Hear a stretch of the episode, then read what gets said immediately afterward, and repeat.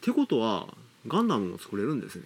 あガンダム作れるかもしれませんね歩行する時にうん3メーターぐらい足が上がるってなると、うん中に乗っている人は3メーター降りる時の衝撃力のガーンって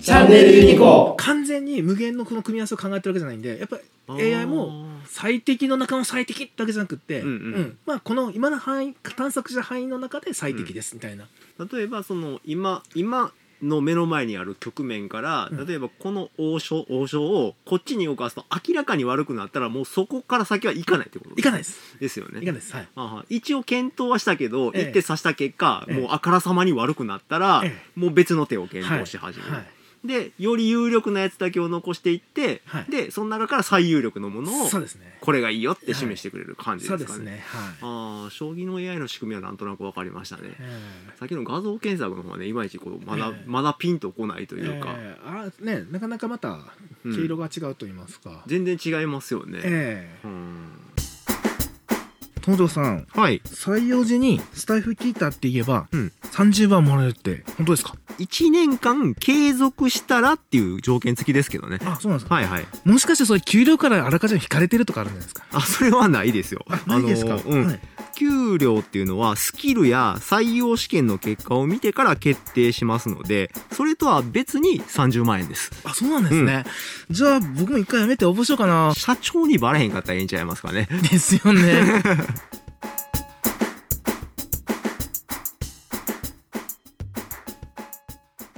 今犬とか猫とかっていうすごい話だったんですけどそれとかって魚とかでもできるもんなんですかあできますあそれは水槽に泳いでる姿とか写真とかであればはできるっていうことですね、ただやっぱり2回寄ってると分類区別するのは難しいかなああ例えばカレイとヒラメってこう左右逆じゃないですか、えあれって例えばヒラメの画像をあのソフトで逆に転換させえて認識させるとカレーって認識してしまうかもしれえないああそううですねあーええそうやなでもあれですよねあの将来的にはあの魚市場とかのに AI が導入されてこうピッピッて通すだけでこれはいくらとかっていう値段がパンパンパンパンって AI が判断してくれる時代も来るってことですよねああ来るかもしれませんねね、今はもう、あのね市場の人の目利きえでえ全部値段とか競りで決まっていきますけど、え AI を通すだけで、ええこいつは何円ええでおろしますよとかっていうのが自動で決まる時代も来るか来もるしれかないも。しれませんねあチャンネルユニコでは皆様からのコメントをお待ちしております番組の感想や取り上げてほしいテーマなどどしどしお寄せくださいチャンネルのフォローもよろしくお願いしますユニコじゃんけんじゃんけんぽん初期ですー結構いろんなところに応用が効いていくんですよねそうですねえ今どうしてもこ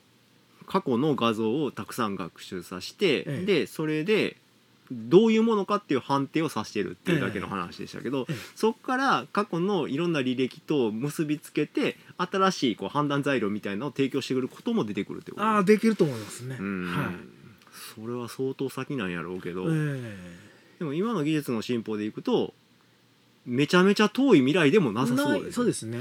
ええうんまあ、その魚は何かっていうのを分類できるこうんうんと、うんでその魚が過去どんなであのー価格だったっていうのうはんうんうんデータベースで情報としてあれば、うんですそねれ紐付けるだけなんで、うんうんうんうええんまあ、将来はそ結構簡単に実現しそうですよね。ええそう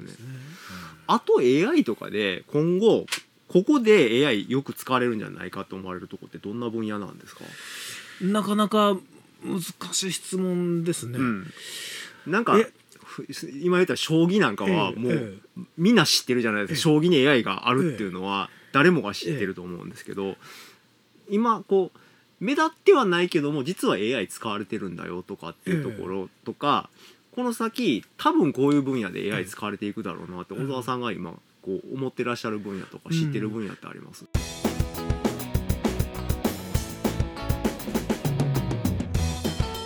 チャンネルユニコえ逆にそのう AI っていうのがある意味脳の発火パターンみたいなものを、うんえーシミュレートしてるようなところがあって、うん人間が携わるようなことは、うんほとんど AI に置き換えれてしまうっていうことにほうほう僕は思ってます。なるほそのどあの出てきた原理から考えたら、あまあそうですよえね、え究極的には、うんうんええ最後は多分人間がやってるほとんどの仕事をえ AI で代用できるっていうことですね、はいそうですねそれはあの今はその動かないもの写真とかええ画像とかばっかりですけども、動きにも反映させることができあるできますできってこますとですよね例えば今オリンピックとかで、あの体操ってすごく複雑な動きするじゃないですか、えあれをロボットがええあのまんまの演技うをん実際にやるってことも将来的には可能ってことでえすそうですねその要はあのロボットのロボットがですねそのうん人間並みにスムーズに動かせる関節を動かせるって話であれば、か、うん可能だと思いますあーえってことはガンダムも作れるんですねチャンネルユニコーン。ガンダム作れるかもしれませんねうんええただ、あのあの背の高さで、えあの手と足で、えその自重に潰れないっていう、金属が開発できないといけないっていう前提があるんでしょうけど、あーそうですねあとよく言われるのが、うんガンダムでっかいじゃないですかうんそうすると歩行するときにうん3メーターぐらい上がる足が上がるってなると、うん、中に乗っている人は3メーター降りる時の衝撃力のゴーンって、そりゃそうやね、えーでその衝撃に耐えれるかみたいなうんだからそういうなんかダンパーみたいなその衝撃を吸収するのダンパーもいるよねとかいうとよくありますよねああ、ええ3メートルも足上げないと動かないんですかガンダあムいやわかんないあのー想定ですけどああ、例えばって、ええ人間で言うとそれぐらい上がってるんじゃないかか,、ないかなっていう、うん確かにあのスピードで動いてるのに中のパイロット平気ですもんね、えあれおかしいですよええね、えそうなんですよでまあだから最高のダンパーがうんうんええそのダンパーが開発できたらあとは AI でそれを制御できればいいわけですよねそうですねガンダムの動きに合わせて、ええパイロットに全くこう負荷がかからないような、ええ何らかの制御をしてあげればいいとそうですねチャンネルユニコ。